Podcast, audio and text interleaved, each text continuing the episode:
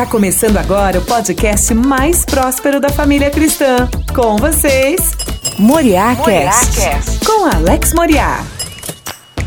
Olá, senhoras e senhores, aqui é Alex Moriá para mais um Moriá Cast, juntinho com você trazendo 10 maneiras de economizar, parte 2.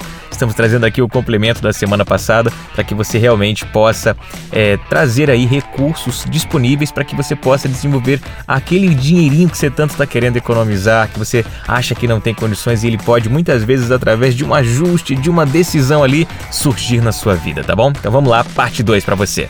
Moriá Cast, o podcast mais próspero da família cristã.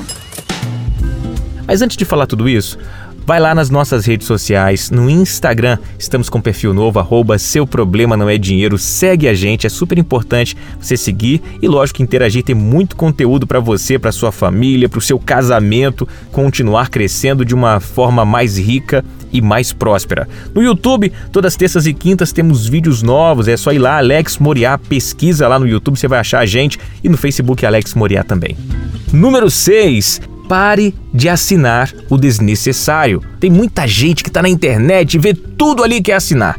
Dicas de como decorar a casa, ali tem assinatura de jornais e revistas, TV por assinatura com muito canal que a pessoa não assiste. Seja seletivo, seja objetivo, seja direto e faça o que de fato você precisa, não faça tudo o que te oferecem. Fica a dica, a economia vai valer a pena. Número 7.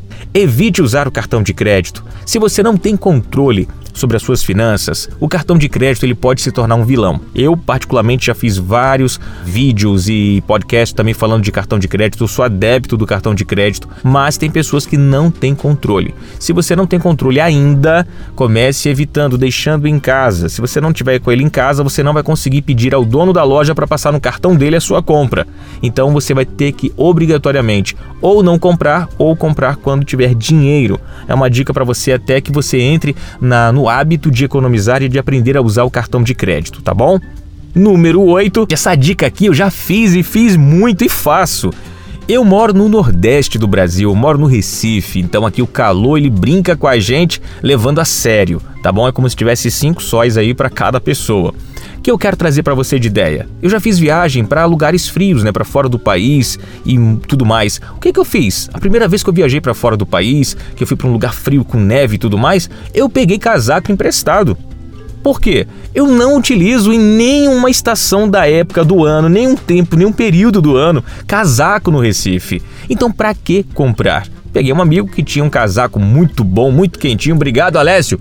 Um beijo para você casaquinho de couro lindo. Peguei dele, peguei o da esposa dele e eu e minha esposa viajamos com o casaco dos outros. Moriá, tem vergonha. Tu não é um cara próspero, eu sou e não tenho vergonha nenhuma de pegar um casaco com um amigo. Em tempos de pandemia, eu entendo perfeitamente que essa situação não é viável, mas quando eu fiz isso, não estávamos em tempo de pandemia e eu economizei aí pelo menos, pelo menos uns 800 a mil reais se eu fosse comprar um casaco que eu peguei emprestado. Então, vale muito a pena a economia, já que nunca mais eu usei. Número 9. Faça atividades de lazer gratuitas. Parece que eu estou falando, as pessoas ouvem, ouvem, ouvem, mas não levam muito em conta. Entenda, o que mais vai marcar a tua memória como algo extraordinário é a tua experiência, não o quanto você gastou em algo. Faça mais lazer programados com a sua família, gratuitos. Quais são, Moriá? Um passeio na tarde toda num parque, com um parquinho se você tem uma criança, um dia de jogar bola numa quadra da sua cidade com o seu filho, um passeio na praia, no calçadão da praia. Tudo isso vai trazer para você possibilidade de lazer de forma gratuita. Se você tem bicicleta, um passeio de bicicleta vale muito a pena.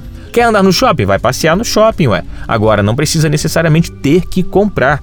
Para você fazer isso ou economizar na compra, sai apenas com o dinheiro que você sabe que vai gastar planejadamente, porque quando você planeja em casa, você está usando ali o racional. Quando você compra no local, você está comprando com o seu emocional.